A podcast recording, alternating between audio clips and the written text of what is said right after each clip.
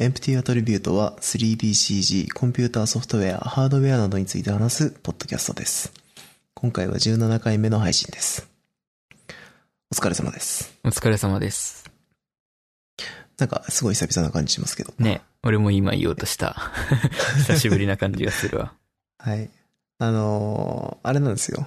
なんか、ここ、今までずっと、こっちの家来てから録音してる場所と結構一緒なんですけど、うん。なんか最近通話相手から反響音が減ったってあ、そ言われることが多くて、今反響してますう。まあ、知ってはいるけど、前よりは確かになんか、少なくなったような。で、なんでだと思ったんですけど、多分物が増えたからああ。反響しなくなったんだろうなと思って、なんちょっか、と、布かけたりすると治るよね。はい。ハンガーで、ああ、着物、なんなるかほ。どなるほどうん。なんか、あれか仕切りとか置いて、そこに布かけたりすれば、ちょっと抑えられるのかな。そうだね。うん。ちょっと、それでできるなら、うん、もうちょっと改善したいですね。はい。えーっと、以前やったのがおそらく、えー、GPU 会か。いつ だろう。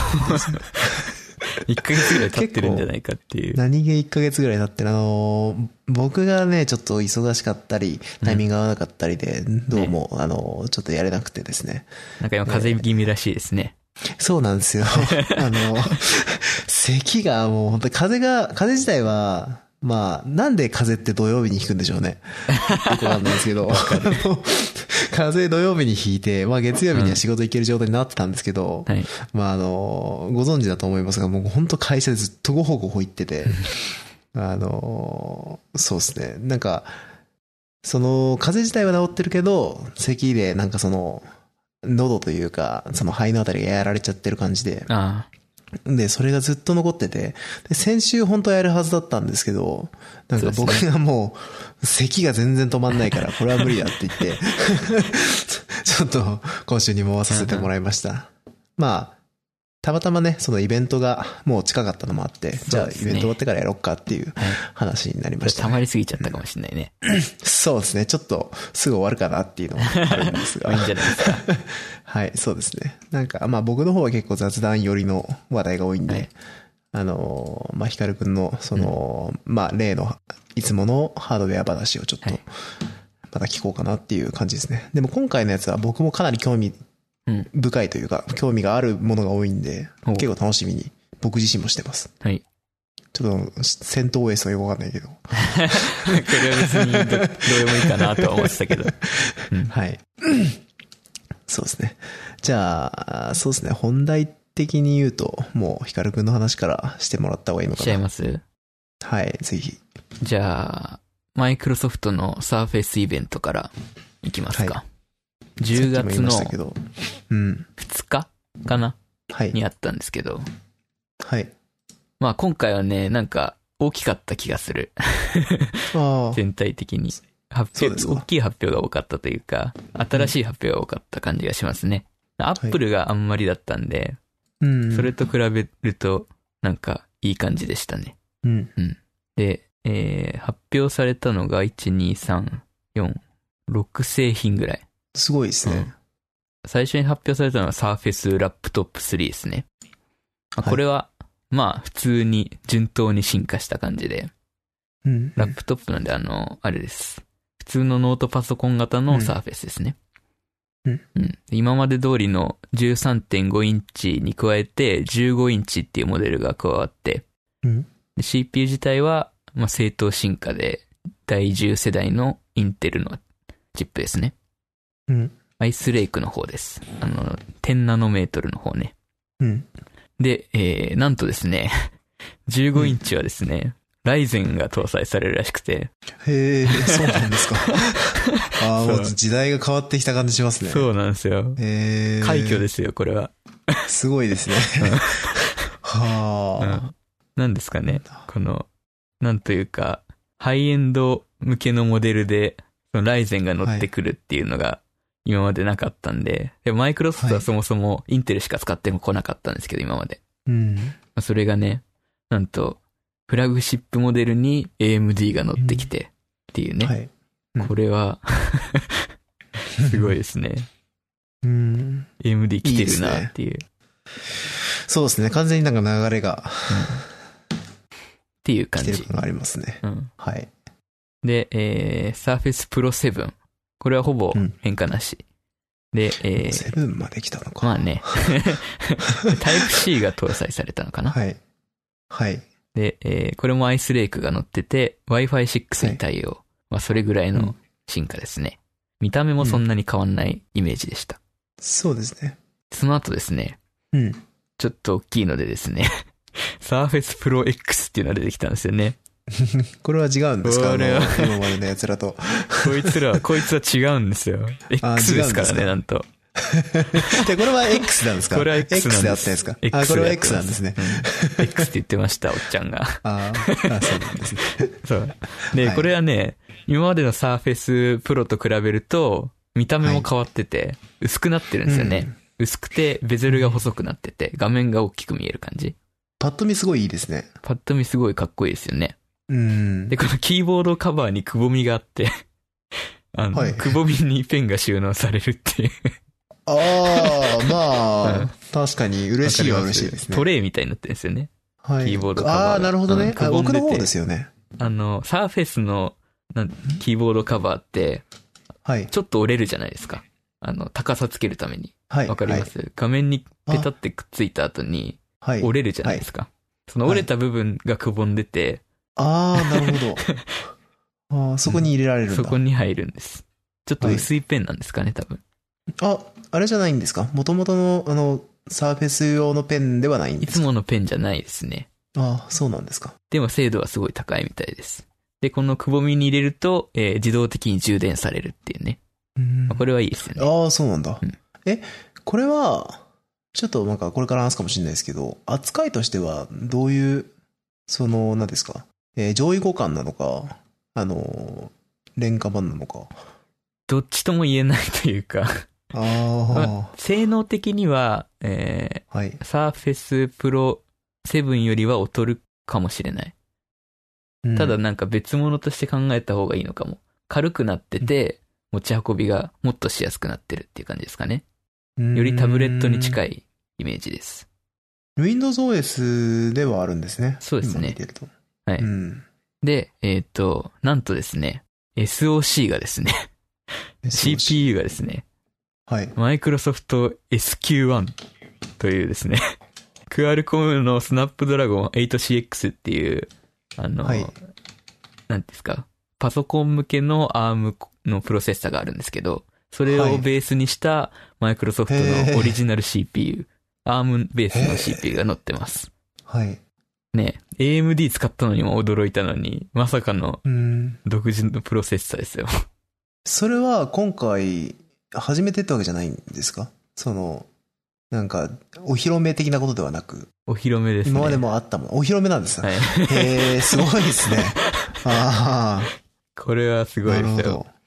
まあちょっと、もしかしたらこれから Windows で、あ、Windows と ARM の組み合わせ来るかもなっていうところでこれが出てきたんで、マイクロソフトからしかも。うんこれはね、ね、こん、これから来るんじゃないですかね。 すごいですね。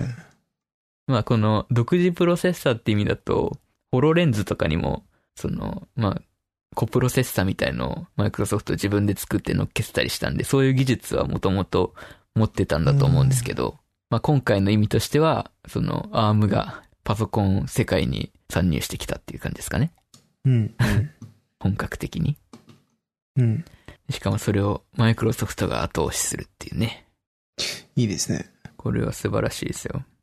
で、えーっと、まあこのコアもそんなに性能低いってわけじゃなくて、結構高くてですね。うん。で、しかもメモリも 16GB。で、SSD も 512GB 乗るんで、最大で。うん。で GPU 性能が 2TFLOPS あるらしいんですけど、 本当か なおー すごいですね。なんか普通に実用レベルで使えそうそなうですコンピューターですね。この GPU うーん周りは特にそのマイクロソフトの手が加わってるっぽくて、元々の 8CX よりも、えー高速になってるみたいですね。うん。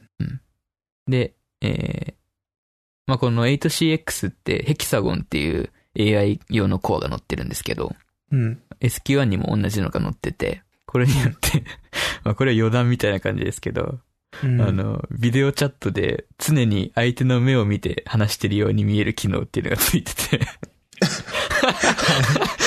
なんか、あの、ジーンマッパーでそんな、そうそ うそうそう。ね、SF の世界ですよねちょっと、僕らがあの読んでた小説だったんですけど、 それになんかあれだよね、なんかコそうミ、コミショ用のアシストがついてたよね。 うん。そう。ね、声色とかね、そこら辺まで変えられるようになったら完全に。ええすごいっす ね。それも面白いっすねね。まあ目線だけなんですけど、はあこれは。はい。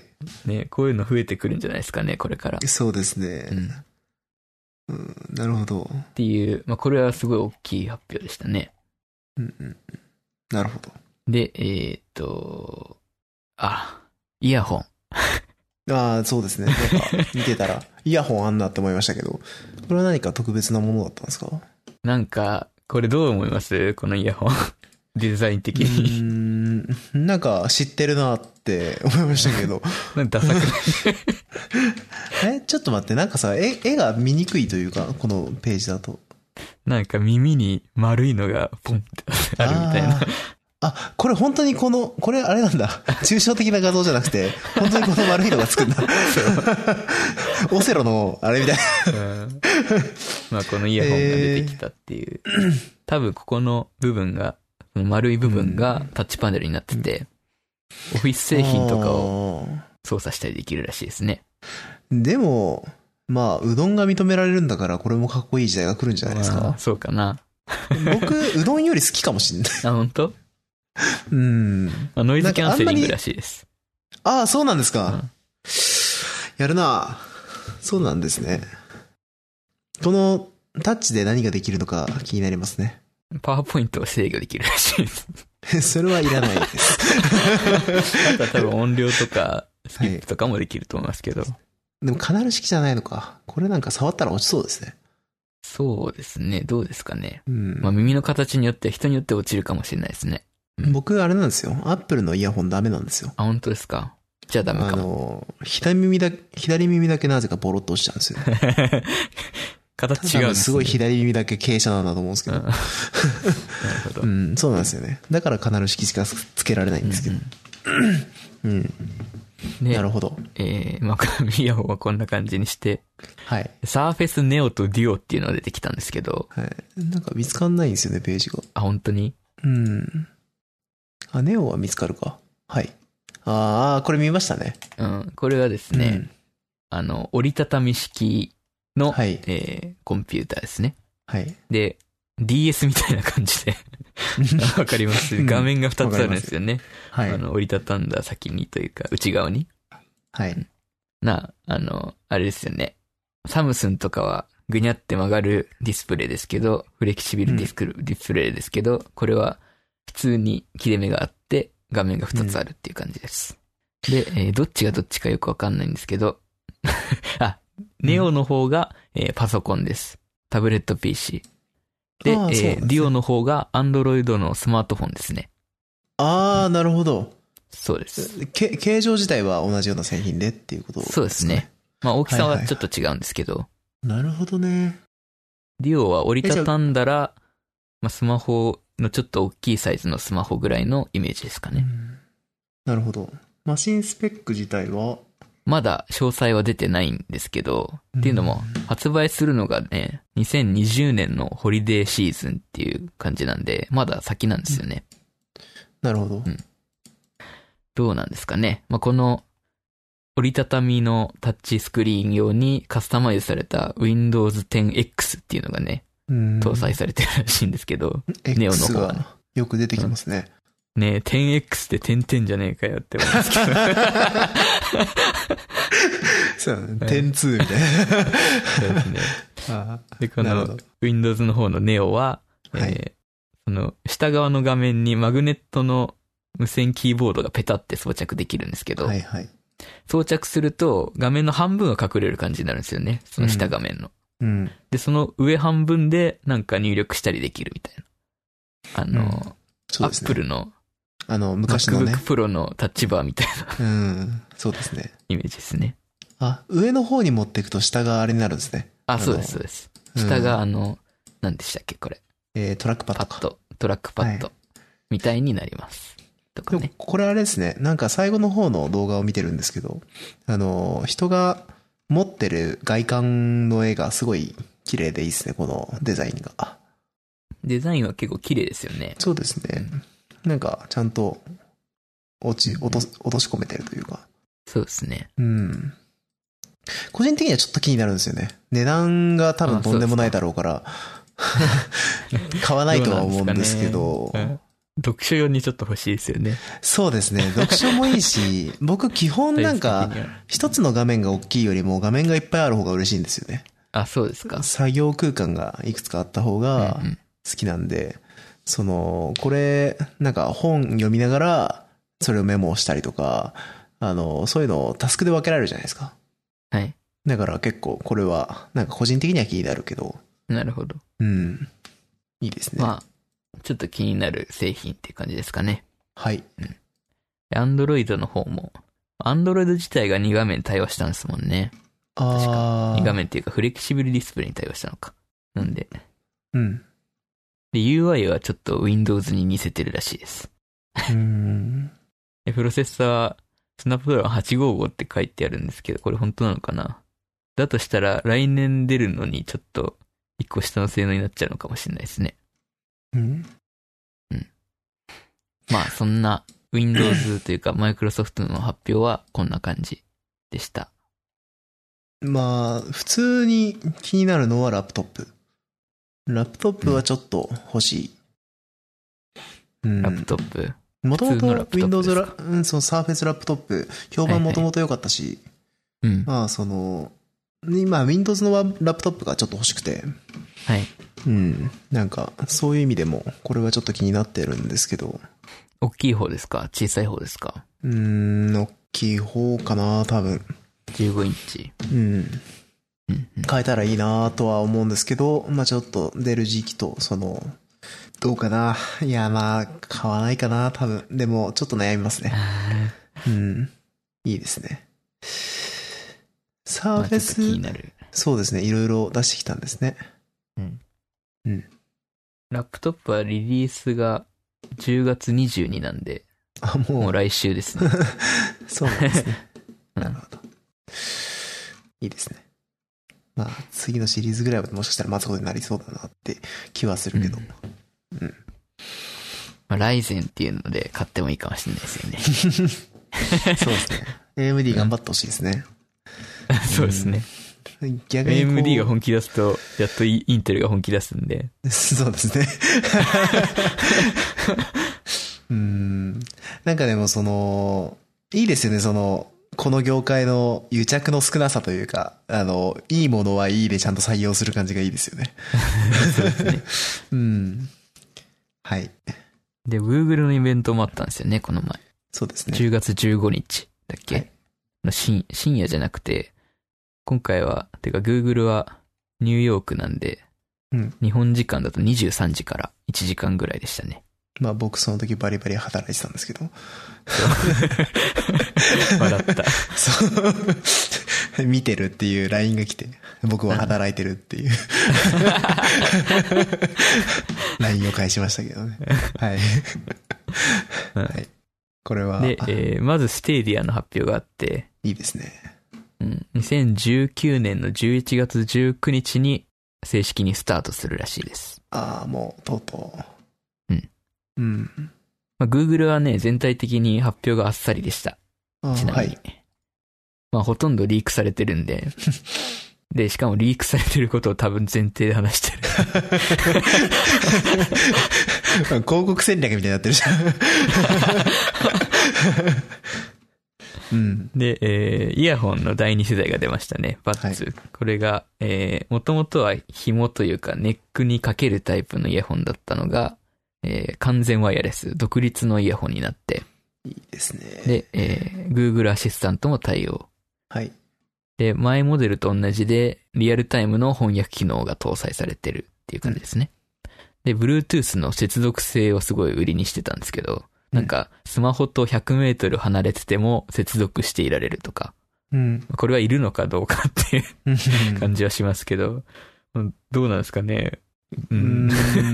僕はちょっと欲しいけ ど、でも本当にちょっとですあそうですね。かうんなんかあの、そうですね。なんか、ラジオ聞いてる時とか、なんか、携帯を置きっぱにして、その辺歩き回れるじゃないですか。はい。うんそれはちょっとい確いかになとは思いますね。はいはいはい。うん。で、えー、連続再生5時間。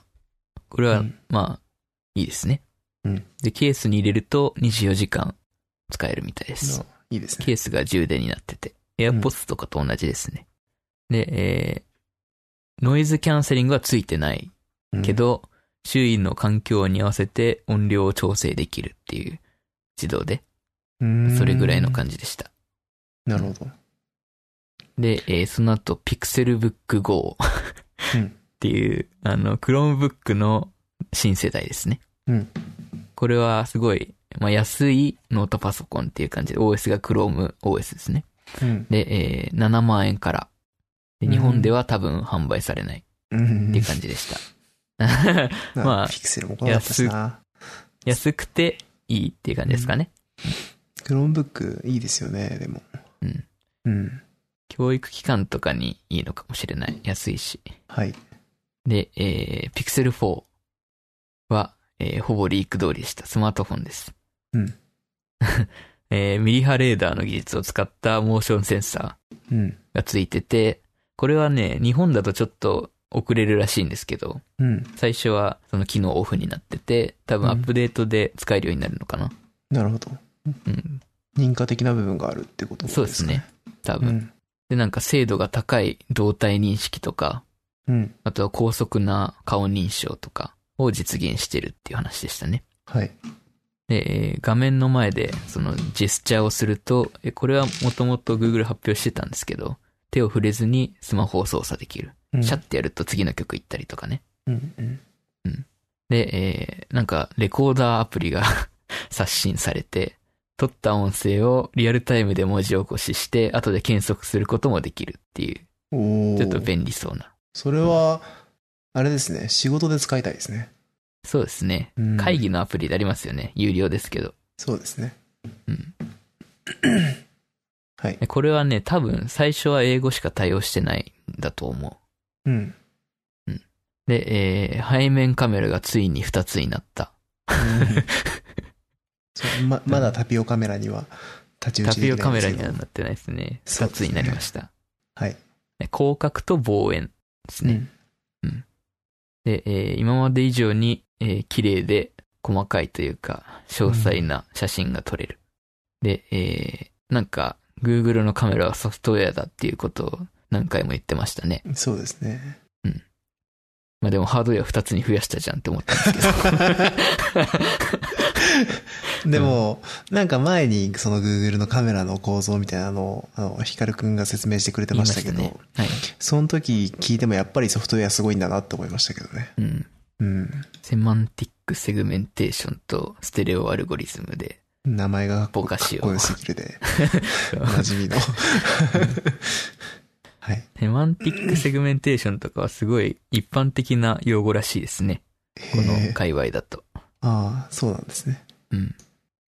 で、えーまあ、そのソフトウェアを中心にしてるというか、まあ、Google はソフトウェアの会社なんで、うん。まあ、いいハードウェアがあればソフトウェアであとはなんとかできるっていううんスタンスなんですかね。で、なんか、今撮れないような、今のピクセルでは撮れないような写真でも、今後のアップデートで撮れるようになるかもみたいな話をしてました。うん。で、ピクセルはこんな感じですね。うんちなみに、あの、普通のピクセルと、大きい XL っていうのどっちも出ます。うんデザインもいいですね。そうですね。今まで通りっていう感じで。うん。ピクセルっぽい感じで。 うん。オーソーオレンジっていうのが出ました ね。新色で。それも予想されてたっていうのがめっちゃ面白かったです ね。 悲しいことに。受け狙い予想されてるのちょっとダサいよ な。どっかの販売サイトに間違えて最初乗っちゃったんですよね。確か。ああ、なるほど。前日かなんかに。うんなんかわざとじゃないかって気がします けどね。 それで賠償金とか払わなくていいなら絶対だって出したらもう話題になりますもんね。そうですね。うんアップルはそこら辺すごい厳しそうですけどね。うーん、どうなんだろうな、Google は。うんなるほど。うん。まあ、携帯ではこんな感じで。はい。で、えー、Google ホームミニの第2世代で Nest Mini っていうのが出ました。うん。やっとですね。うん。まだ第2世代なんだって感じですけど。とうとう壁掛けに対応して、えー音質と音量が上がって、はい。で、マイクの数が増えたんで、聞き取り性能が上がったっていう感じですね。今以上に。うん。もうなでるほど、えー中に演算用のコアみたいのが入ってて、はい。ピクセルもそうなんですけど、あの、Google アシスタントのモデルが、なんか前の Google I.O. の発表ですごいちっちゃくなったから、うんピクセルに入れられるようになったって話をしてたんですけうんど、このホームミニにも、えーホームミニじゃねえや、ネストミニにも、えーこのアシスタントが中に入るんで、うん。そのローカルでうん。お音を聞き取ってコマンド操作ができるっていう感じですかね。そのはいレスポンスが速くなる。ネットを通す必要がなくなる。コマンドによ素っ晴らしいでては。すね。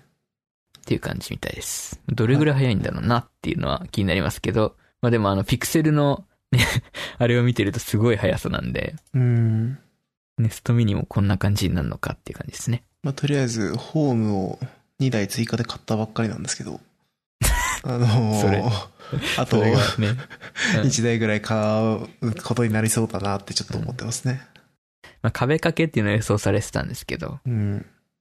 ね、音声コマンドがすごい速くなるっていうのは魅力ですよね。そうですね。それは、本当いいですね。で、えー、なんか、これは多分日本はないと思うんですけど、はいネストアウェアっていうのかな。サブスクリプション型のホームセキュリティサービス。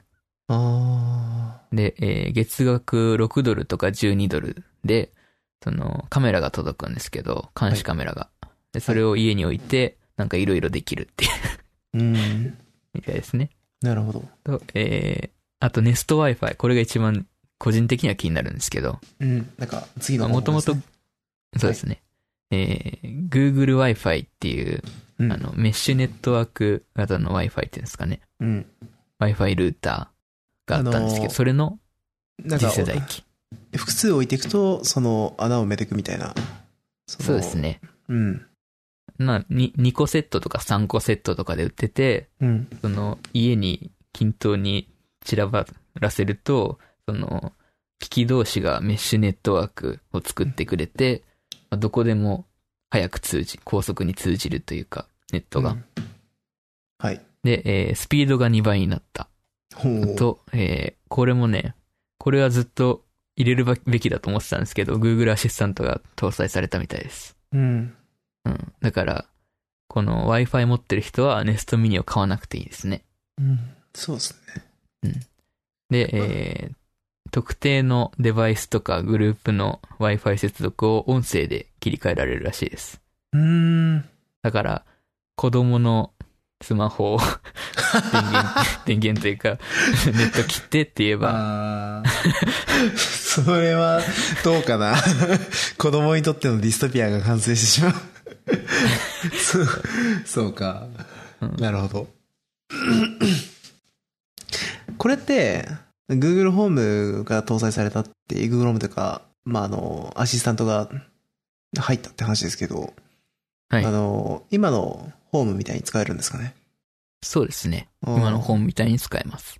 つまりスピーカーとかがちゃんとついてて、同じようなレベルで使えるっていう認識ですかあへえ。そう考えると、まあ、もともとホームが安いからなんとも言えないですけど、まあ、安い感じがしてきますね。うん二台す、あ、でもこの、親機と子機っていうのがあるんですけど、はいネ。スト Wi-Fi は、子機の方だけにアシスタントが搭載されてるみたいですね。あ、それで、ルーター側には搭載されてないみたいです。他の奴らは、あ、じゃあ他の奴らはアシスタントとしては機能しないってことですかね。えールー、親機のみが、スピー機能しカないー、スピーカー、親機のみが機能しない。うん、子機は何台でも重あねられるんですけど、あ、なるほど。まあ三台セットで買うとしたら、親機1個とコ子機が2個ついてくるんで、じゃあこの親機は子機2本個当はに、本体扱いなんですね。そうですね、ルーターなんで、なるほど。うん、みたいです。うん親機もどうせならつけろよって思いますけどね。そう。 そうですね。うん。なんかま、あいいや。結構、部屋にある存在感としてはホームにちょっと似てるから、なんか、そうですねそういう風に使えたらいいなとは確かに思いますけどね。まあ、インテリアとして飾っておけるデザインって言ってました。そうですね、見た目的には。 うんなんか、アップルのプロを思い出す感じの。ああ、そうですね。うん。いいですね。そうか。発表はこんな感じでした。はい。結構、まあ、楽しき、楽しい感じでしたけどね。全体的には。うん。あっさりしてましたけどね。まあ今、僕の家なんか特に新しいなって、結構ネットを行き渡さる、行き渡らせるの結構大変問題があったりするんで、いいや、これは買ったらいいですよ。や、本当はそうしたいですね。そこまでまあ、べらぼうにその、ルーターからこう、受信機の全部のセットだと思えば、そうまそあ、うそうそこまでの値段ではないですよね。全部で4万ぐらいですかその3台のやつにした3として。万らぐい。らいじゃないですかね。 350ドルとかじゃなかったでしょあ、そんなしましたっけ。えー多分3台セットかなんかで。じゃあ、そうですね。4万ぐらいですうね。ん、だと思うんで、まあまあ、うん絶対出せない金額ではないなっていう感じですね。あのー親のルーターだって話をしてましたけど、それはなんか、あれですか、僕はあんまり詳しくなくて申し訳ないんですけど、あのー今僕が使ってる、えっ、と、ASUS のルーターがあるじゃないですか。はい。あれの代わりのように使うような感じになるんですかね。そうですね。ああ、なるほど。いいですね。なるほど。多分。そうですね。ルーターなんで、そうですうね。ん。えー、そうですね。まあ、個人的には、さっきの話じゃないですけど、ラップトップ買うの、あの、考えてた から、Google の PixelBook が来てたら、ちょっとテンション上がったんですけど。ああ、うん。安いしね。 そうなんだよね Windows じゃないですけどね。ああ、そうなんでしたっけそうか。じゃあ、あんまり ChromeOS ですね。 ChromeOS なんだ。うん。マヤは動かない。いや、マヤは別に動かなくていいんですけど。単純に、あの、コーディングをちょちょいとできる PC があああるといいなって思ってるだけなんで。うん。うんそうか。いいですね。なんか、あのー、Google もそうですけど、こう、Windows とかも最近はデザインとか、ほんとしっかりしてるじゃないですか。そうですあねの。自社製品に、その、Windows ブランド的イメージをちゃんとつけられてるという か、あの、まあ、Google も Google でそうだし、その、Apple に近いような、なんか雰囲気が、完成度が、なんか年々増えてってるようなイメージがあって、なんか本当どれ選んでも今は別に、なんていうんですかね、えっ、と、す好き、好みで選べばいいかなっていう時代になってきたなって感じがしますね。はいそういう。携帯とかは特に。どれもだっていいですもんね。本当そうですね。うん。まあ、失敗はしないでしょうね。うん。ピクセル、ここら辺買っとけば。結構、今聞いてて、その、キャプチャーとかのお話もしてたけど、ピクセルいいですね。あの、携帯。そうですね。ピそれいいですよね。いいですね。ななんんかか、アシスタントの、Google アシスタントの UI もちょっと新しくなってて、うん、なんか使いやすそうというか、かっこよかったですよ。うんうん。あと、それに付随してあれか。イヤホ ン。イヤホンは普通に欲しい。あまあ、カナル式なのもあるし、もちろん、本当はノイズキャンセリングがあったら最高だったけど。うあ、ん。そうですね。でも、まあ、アシスタントついてるのもそうだし、あと、どれぐらいの精度なのか確かめてみたいですね。あの、翻訳。ああ、それはちょっそと気になりますね。それがちょっと。だから、どうせだったらもう Google で揃えちゃうっていうのが、あその、Apple で揃えるみたいな感覚で、なんかいろいろ便利になっていくのかなって気もするんで。うんう。ん。な、携帯も、今んところ Android だし、はい。まあ、使用感的にもそこまで変わらないだろうからそう。ですね。うん。ピクセルに乗り換えピクセルてで、 そうですね。ピクセルに乗り換えて、このイヤホン買ってができたら、なん か、Google 信者みたいになりますけど。まあ半年後にもしかしたら廉価モデルが出るかもしれないですね。ああ、本当ですか。まあ、それぐらいまではどうせ多分買ってないと思うんで、はいその時になんかいいのが出てたら、ちょっと見たいですね。 4A が出るかもしれないですよ。ああ、なるほどうん。いいですね。まあ、個人的にはあの、イヤホンは AirPods が今年出てくれることを 期待してるんです けど、新しいのやが。ポッツか。ああ、まあなんか、なんでしたっけ。あの、アシスタントが搭載されてるかどうかを気にしてるんでしたっけ。いや、あの、アップルのワイヤレスチップが乗ってるんで、あアップルの端末と相性がいいんですよね、すごい。あ、そうかす。ぐ繋がるし。今、まあ時計とかも一新して、はい。よりそれがあると便利になってるのか。そうですね。うん最近気づいたんですけど、はい。あの、AirPods ってすごい、その Apple 製品同士での切り替えがスムーズなんですよ。はい。例えば iPhone で聞いてたけど、タブレットに持ち、iPad に持ち替えたから、はい。タブレット側の操作で、その、つなぐっていうのができるんですよね。あー一回切ったりする必要がないんですよ。はい。で、それす他ごはいですきねないと思ってたんですけど、はい。なんか、Apple 製品同士だと、この前気づいたんですけど、はい今ソニーのヘッドホン使ってるんですよね。はい。自分は。で、えっ、と、iPhone につないでたのを、この、Apple Watch か。Apple はい Watch でつなぎ直そうと思って、試しに Apple Watch でつないでみたんですよ。はい。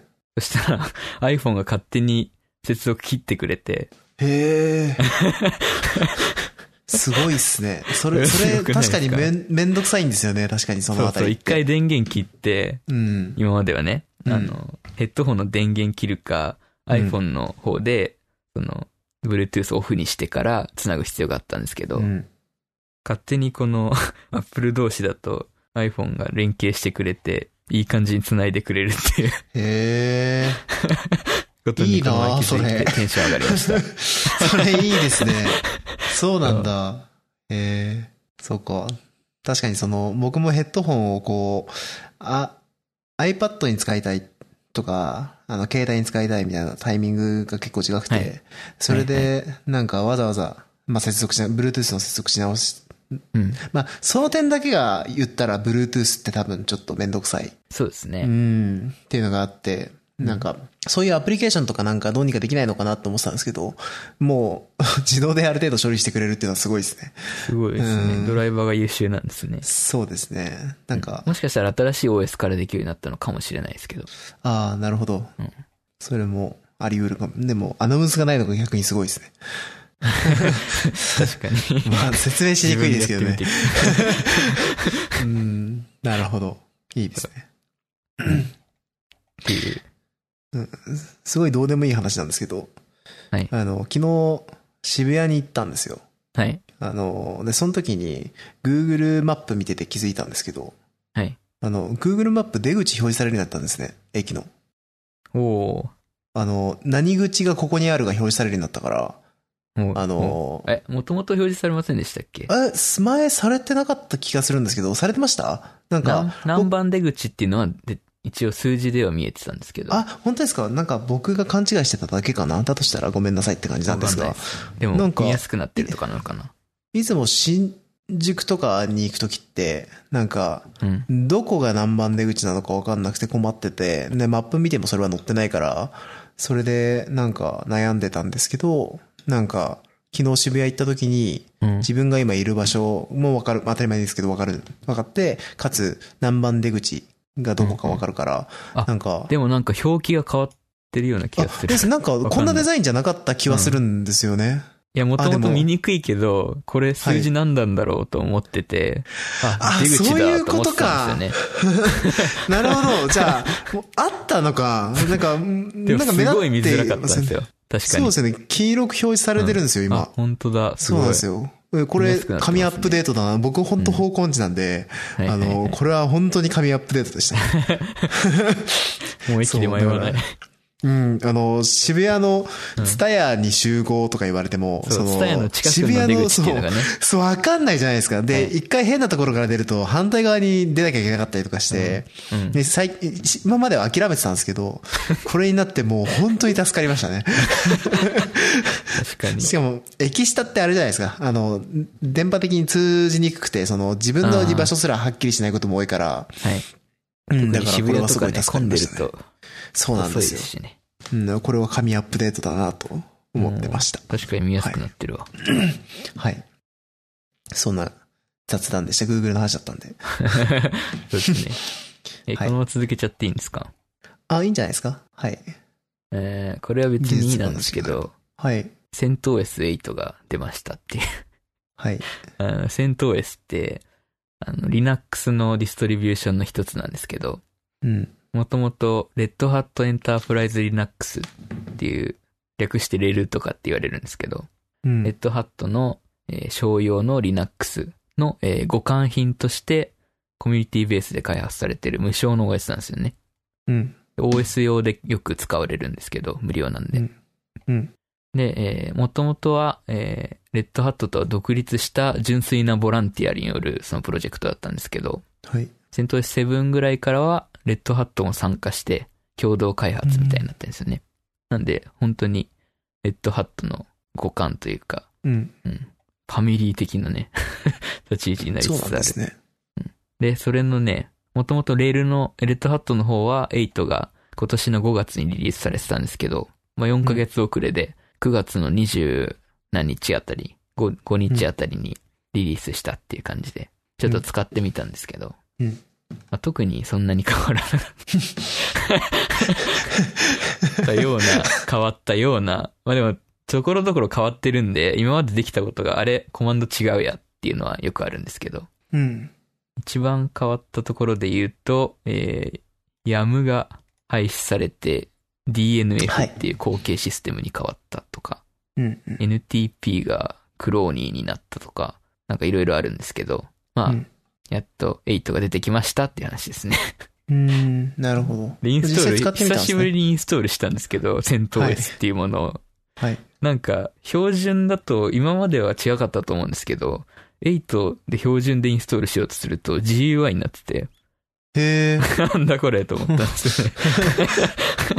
うん。 GUI でインストールされちゃったっていう。されちゃったって、 よくないんですか いいじゃないですか、GUI。サーバーで使うときは基本的には GUI いらないんで、あ GUI の軽いですし、あ、ああの、信頼性も高いですし、あ、はい。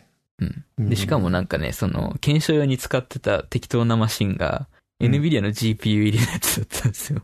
そのあー GPU のドはいライバーがなくて、は GUI いで動かしたらめちゃくちゃ CPU に負荷がかかってて、ああ、なまるほとど。もに動くことすらしないっていうね。うん なるほど。いやなんか、8は全体的にパフォーマンスが上がってるらしいんで、うん。これからは8の時代なんですよね。うん。じゃあ、うちの戦闘 OS でしたっけうちは。確かそうですよねそ。うですね。7であれす。もアップデートしなきゃですね。そうですね。7の、7いつまでだろサポートはう、サポートが。22年とかかな。20、ああうん。まあでも、内部的にその大きくデザインが変わってるわけじゃないんでしょそうですね。な んか、ベンチマークスコアで30%以上早いっていうう。へえ、 らしいですよ。すごいですねサ。ーバーはね、早ければ早いほどいいんでね。 そうですね。うん。なんか、僕のん数少ないじょその知ってることなんですけど、そのあれですよね、戦闘 OS ってのはもともとサーバーとかによく使われる OS なんですよね。そうですね。うん。 Linux 自体がサーバーが多いですよね。あそうか。うんその中でも、なんかそう Ubuntu とかは、はいはい。なんか代表的なのって僕それぐらいしか知らないんですけど、はい。あの、Ubuntu とかと比較して戦闘 OS の方がよりなんかそういう風に使われるのかなってイメージでした。うん。u b u n t そうですね。なんか Ubuntu は GUI で使ってる人も多いですよね。もともうとんそうです Ubuntu ねも Debian っていうサーバー用の OS が元になってるんですけど、うん。まあ戦闘 S の方がよりサーバー用っていう感じです。なんか戦闘 OS の方が強そうですよね。まあ戦闘しそうですよね。ん 僕なんかもう、す、戦闘、まあ、次行きましょうか。あうんーな今んか回のタイトルが、戦闘、戦闘 OS になるのかな。戦闘 OS はい。うんあとなんか戦闘 OS っていう今まであったの、プラはスい戦闘 OS ストリームっていう二つのディスポディストリビューションに分かれたんですけど、はい。これはあー今回。はい。うん。もともと今まで、もともとってめっちゃ言ってるね、さっきから。いや全然気になってなかったんですけど、あそそううですか。 今まではです ね、はいあ。の、今までっていうかこれからもなんですけど、フェドラっていう、これもレル系の OS があったんですよね。はい。レル互換うの。んで、えー、こっちの方で、まず、なんていうんですかね。今まではフェドラっていうのを、えー実験的な開発のために使っていて、うん。で、それの成果を、えー戦闘 S に落とし込むっていうプロセスだったんですけど、うん。えーす今回からは、えーストリームっていうのがフェドラに近い役割を果たすようになってるのかなうん。みたいです。以 上。うん。次行きましょう。はい。次っつっても、あと雑談っぽい話が多いんですけど。で、僕の方いきますまあ僕も別にそんな、 えーツールの紹介がちょっとあるぐらいなんですが、 はい。あのーまあ、何はともあれ、とりあえずあれか、PlayStation 5発わあ、表されましたねってされま感したじねですね。はい。あんまり見てないんですけど。ぜいや、全然情報出てないんで、まあああの、そうですね、なんとも言えないというか別に今のとこ何も言うことはないんですけど、うん。あの、まあ、ちょっと見てみた感じ、その発表のとこで、えー一応、性能の、えっと、別記事っていうところがあるじゃんはい。俺の。そ、そこの方でちょっとげ言及してたみたいだからお、ちょっとそれ見て、その、ヒカル君的にどうなのかなってちょっと思ってたんですけど。はいはい。電通ですね。うん。もともと PS4 も AMD ベースだったんですけど、今そうで回かしらたはね。一番最新のアーキテクチャになってる感じですね。うん7なのかな、多分。7ナノプロセスの、えー全通アーキテクチャ8コア16スレッド。と、GPU が、これもラデオンの RDNA って一番最新のアーキテクチャですね。うん。ううんんこれも7なのかな。来年出るとしたら。そうですね。来年末っていう話だったんで、まあ、はいはい。クリスマス商戦とかに多分合わせるんでしょうけど。 8K ってやばいで すね。8K 出す力ごいにです対応、ね、確かに。テレビが対応してねえやっていう。 まあ、その時期だったら少しは出てきてんのかな。まあでも PS4 ってどれぐらい現役でした今も現役ですけど。ど。確か伸びてはいるんじゃなかったでしたっけ今までよりも、長さ自な体んかが。 8年ぐらいずっと PS4 だったようなイメージが。 いやいやいやい や。でも どうだいつかろう。らえー、PlayStation 4自体は、 えーっとですね、 5は経ってますよ2013ね年、2013年からなんで、まあでも長いですね。でも確か7に年使うって感じですもんね、PS4。確かに。 7年スパンって考えると 8K でもいいのかもしれないね、確かに。確かにそうですね。確かにそうだし、逆を言えば、そうか、ん7年前の実機が未だにあれだけのスペックでそうですね。君臨してるんですね。すごい ですね。なるほど。 SSD になるんですよね。確か。うん。まあ、なるべきですけど、これは。うん。そうですね。うん。まあでも、あ SSD でのしかも SATA 接続じゃなくて、多分 M.2 の NVMe とかなのかな。早ういん SSD になるみたいで、ゲームのパフォーマンスも早くなるみたいその、ソニー側が出してる声明見ると、まあその、コントローラーとかに対する、えーイノベーションをしますみたいな話もあって、まあそのマシンスペックを順当に上げるだけじゃなくて、さらなる、まあ別アプローチからのゲームへの没入感を上げる努力をしますよっていう話をしてますね。な。うん。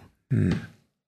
まあ、細かく言うと、なんかその、バイブレーションとかが、えっ、と、今までと方式が変わって、まあ、もうスイッチとかにも採用されてるようなバイブレーションシステムらしいんですけど、はい。まあ、なんかそれによって、まあ、その、バイブレーションが今までみたいにこう、ただ揺れるだけじゃなくて、まあ、ずどのアクションでもさ、今まで必ず同じ振動だったのが、はい。あの、感覚、まあ、その場所で、そのゲームの感覚によって、こういうバイブレーションとか調整できるようになったみたいな話らしいですね。なるほど。うん。アップルとかが好きです よね。あー好きそう。あの、うんこのアプローチのハプティックエンジンっていうのが搭載されてるんですけど、うん。あの、右側のポッチをくるくる回すときにカリカリ言ったりとか、あああ、いいとはですね。通知がトントンって手を叩かれたような感覚なんですよね。とか、そういう振動の差をつけてくるって感じなんですかね。で、まあ、そうですね。スイッチが出てから、まあ、ハードウェア全体的にうん。好好調というか、あの、本当に面白いんですけど、ハードウェアの歴史見てると、ずっとこう、下に下がりだったのが、スイッチ出たタイミングでカンって上がってるんですよね。へえ。あの、そう、それがやっぱすごくて、で、なんでかなってちょっと個人的に考えてたんですけど、まあ、まあ誰しも考えればわかることなんですけど、まあ、スイッチでやっぱり明確に、その、差分になったというか、その、同じ畑じゃなくなったんですよね、プレイステーションと。あのあー確かにスイッチが。そうですね明確に買う人が被らなくなったというか、その、住み分けができたんですよね。だから、任天堂の努力なんですけど、完全にそれ は。あの、任天堂が、まあ、ぼ僕らは全然違う畑で、その、エンターテインメントを提供するよっていう形を示した結果、そのプレイステーションは、あの、ハイエンドの、あの、コンシューマーゲーム機として、君臨するように、もうこう完全に分かれて、で、今それからもう、その、求めることに忠実にというか、その、なんか、す今までは、プレイステーション派、任天堂ハード派みたいな感じで分かれがちだったものが、どっちも欲しいになってるっていうか、純粋に。はい。うん、っていうのがあって、まあ、今すごいいい流れなんだろうなってのは思いましたね。うん。そうですうね。ん。確かに。いや、だから、5も今の調子でというか、せっかく分けてくれた住み分けだから、まあ、順当にやってくれれば、きっとファンも喜ぶし、あの、業界的にも潤うかなっていう感じはしますね。 5出たら買いますいやー、買うんじゃないですかね。なんか、4がもう買う気が今なくなってるから、うんただ、デスストランディングがどうしてもやりたく て、うんそう、発表されたじゃないですか。はいその、まあ、そういえばここでしてないですね、その話。あの、デスストランあディンれグの。来月でしたっけあれあ、時期いつだっけな。えっ、と、パッと出てこないですでけもど。さ、もうすぐですよね。多分。まあゲームショーでもうプレイゲー画面出てますからね。 はい。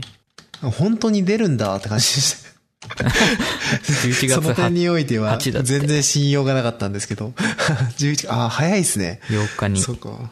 うん。いや、本当に、結構早かったですね、想像より。なんか、もともとうん開発の来基年か盤なと思ってましたを揃えるところからやってたのに、うん。特に小島さん、小島監督は、まあ今まで、その、結構、うん、そこら辺で揉めたりしてるから、まあどうな、どうなるんだろうなとは思ってたんですけど、うん。うんいや、順当に出してきたんで、まあ、ファンもみんなにっこりって感じですね。わかんないですよ、でも。10月末ぐらいに、うっそーって。2020年の11月でした、つって。ないか。うん。まあ、それだとしたら、プレイステーション5、 そうですね。 まあでも、任天堂スイッチの成功の大きな理由の一つとして、ゼルダがあった、そのブレスオブザワイルドが、その、スイッチでやりたいって人がすごい多かったからっていう理由もあったと思うんで、まあそこに合わせて何出すんだろうなって感じですけどね。うん。正直、デスストなんて、もうそこに合わせて出さないんだって感じでしたけど。うん、 まあでもいいですね。今気になるのは、このデス・ストランディングと、あとサイバーパンクぐらいですかね。サイバーパンク気になりますね。この間、日本に来てましたね。キアヌ・リーブスとああ、来てましたね。ノーマン・はいリーダス。うん。なんか、小島さんの、うんそこコジプロに来て、なんか、一緒に3人で写ってる写真とか、ツイッターに上げられてましたけど。はい。うん。なんか、この2人が日本にいるんだ、今って思ってましたけどね。あま、マッツか。マッツが来てたんだ。ああ、あの、マッツとキアヌ・リーブスだ。あの、一緒にいたのは。うん。んいいですね。だから、ワンチャン、デス・ストランディングに出るんじゃないかみたいな。なんか、話もありましたけどね。ああの人だって、本当は、あのーサイバーパンクの宣伝に来たはずな のになんでそこにいるんだみたいな話になったんですけど。まあ、でもいいですね。はい。プレイステーションそんな感じかな。はい。まあ、あと、ちょっとしたツールの話なんですけど、まあ僕的に一番最近革命だったのが、ちょっとこう、グルーピーっていうツールで、はい。ヒカルくんにちょっと言ったかもしれないけど、あのー、もともと Windows が開発してた、えっ、と、開発してるって言ってた、えっ、と、Sets っていうツールがあったんですよ。ああ、はいはい。これが、あの、要はアプリケーションの垣根なく、えっ、と、Windows で、え Windows でタブ管理できる、うんえっ、と、ツールで、例えば、えっ、と、Unreal Engine と、えっ、と、Unity だろうが、あの、全部タブで、あうんの、うん同じ、その、Chrome のタブを合わせるみたいに重ね合わせると、タブ化されて、えっ、と、管理される。まあ、タスクバーでやってることを、あの、別の場所でもできるようになるよっていうことだと思うんですけど、あのー、それが、まあ、実装を進めてるよっていうのは、その、マイクロソフトが言ってたんですよね。その、うんただ、えっ、と、まあ、しばらく前にもう開発停止しちゃったっていうのがもう発表されてて、で僕的には結構その機能が欲しかったんですよ。いろんな場面で。はい。あったら便利だなと思うところが多くて。で、それが、えっ、と、疑似的に再現されてるのが、このグルーピーっていうツールなんですけど。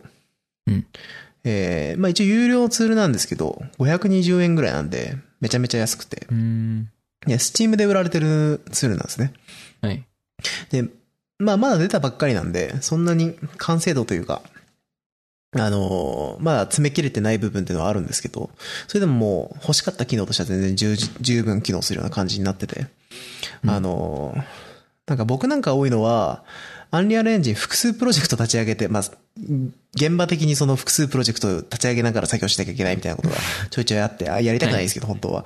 で、そういう時に、あのー当たり前ですけど、同じツールだと同じデザインじゃないですか、各ウィンドウが。そうですね。どれがどれだかわかんない。そう、どのウィンドウがどのプロジェクトなのか分かんなくなるんですよ。特にアンリアルなんかウ下ィのアンイドコウン死ぬほど出も同るんじで。ですねそう、そうなんですよ。えればいい分かんなくなるんですけど、それをアンリアルエンジンとアンリアルエンジンのタブ化しておくと、その、今、そのタブを選択してる、えっ、と、アンリアルエンジンのウィンドウしか出なくなるんですよ。その、うん。派生して出てるウィンドウが。それはあれですね、タスクと一緒ですね、多分。あの、最小化してるようなもん。うんなんで、その、今、プロジェクト、見たいプロジェクトだけタブでそこを押せばいいから、そういう意味ではすごい便利でしたね。うん。なるほどう。ん。まあ、ちょっと不便なところとかもあるけど、その、例えば、えー、アンリアルエンジン、そのデバッグ用にその、アンリアルエンジンエディター上から、えっ、と、ゲームプレイができるんですけど、それを Windows で起動して、その別画面で、えープレイ画面を見ようとして、あの、ウィンドウモードのプレイを押すと、そのグルーピーの中に入っちゃうとか、タブで。あそういうことがたまにあったりするんですけど、 まあでも、それを、まあ目つぶって使うにしてもかなりいいツール。うん。うん。なんで、これは最近あった一番の革命。なんか、最近ほんとツール周りって僕落ち着きつつあって、そんなにもう革命起きないんですよ。なん か、ある程度今のまん環境に満足してて。 そう。なんですけど、久々にちゃんと使えるツールが出たんで、これは紹介しようと思ったのっていうところですね。なるほど。一応、そのグルーピー、その、初期設定というか、その、なんていうんですかね、テンプレートみたいなの作れて、えっと、そのテンプレートを、のショートカットを叩くと、もともと設定しておいたアプリケーションが全部起動して、そのグループ化する、みたいなのが、設定ができるんですね。はいだか。らそれをスタートアップとかに入れておけば、あの、もともと、うんすゲ、ゲームじゃねえや、 えっと、パソコンを立ち上げた時に、えっと、立ち上げてほしいアプリケーションとかをもうそこで設定しておいて、それで全部立ち上げてもらう。あいいっ P4V すとねか、そう、そういうのを全部まとめてできるんで、すごいいいですね。なるほど。みたいな感じです。まあまだ改善してほしいところもたくさんあるけど、でも、これは期待って感じですね。名前がいいっすね。グルーピー。 なんで。親近感が湧く。そうですか。 ちょっと僕その感覚分かってあげられないですけど。欲しいなうん次行きましょう、はい次。はい、 次。えっ、と、まあこれ普通にマヤのツールですね。なんか一つのマヤのツールを紹介するってあんまりないですけど。あのーそうですね。えー、なんだっけえっ、と、クワットリメッシャーか。うん、まあ、リメッシャーです。あの、マヤが弱いで評判 の。あの、 リメッシャーって、まあ、よく使われるのはおそらく G ブラシの、えっ、と、G リメッシャーとか、はい。あのーわざわ多ざ分次ブラシ立ち上げてね。そう立ち上げてやったりとか、まあ、する方もいるぐらい、そのリメッシャーって結構使うんですよね。その、まあ特にスカルプトなんかやってると、あの、リメッシャーはなく、なきゃできない。ものだと思うんですけど、まあ、リメッシャって要は、えっと、今の形状に合わせて、リメッシュする。その、もともとポリゴン自分で組んだり、まあ、自動で生成したりしたものがあると思うんですけど、それを、えっと、ある程度正規化する。あの、正しい形で、あの、正しいというか、まあ、扱いやすい形で、リメッシュしてくれる。自動で機械が判定して、ここにさ最適なクワッド、その、よ四角形ポリゴンで構成してくれるっていうのが、まあリメッシャーっていう考え方なんですけど、その、クワッドリメッシャー、このクワッドリメッシャー4マヤっていうのが、えっ、と、今回そのマヤ用に出た、えっ、と、ツールで、えっ、と、かなり精度がいいんですよ。うんこれが。なんか、ちょっと使ってみた、体験版使ってみたんですけど、これ全然購入してもいいなって思うぐらい、その、他の G リメッシャーとかの感覚で使えるようなリメッシャーで、うんあのーなんかアルゴリズムから多分調整してるような感じなんだと思うんですけど、あのーんなんか、まあ、最近その、マヤがデフォルトでリメッシャーかけられるようになったみたいな話題になってましたけど、あのーうんあれよりも全然多分使いやすいですね。おあの、人の形とか、そういうのもある程度自動で取ってくれるし、あの、形状を残したままやってくれるんで、うんこれは、1万円ぐらいですけど、確か、あの、商用利用のライセンスで。いや、安いでし ょ。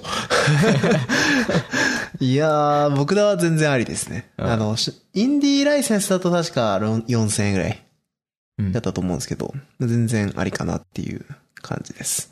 G リメッシャーと比べるとどうなんですかうーん、なんか扱いやすさ、僕はもうそのマヤをしょっちゅう使うから、うん。とか、マヤでできるのあのーが。そう、マヤでできるっていうのがまずすごい大きくて、うんあのーまあ、だから、マヤで完結できるってとこですよね。スキャンしたオブジェクトとか全部持ってきて、マヤでそれポチッと押すだけで、まあ、ある程度、綺麗にしてくれるから。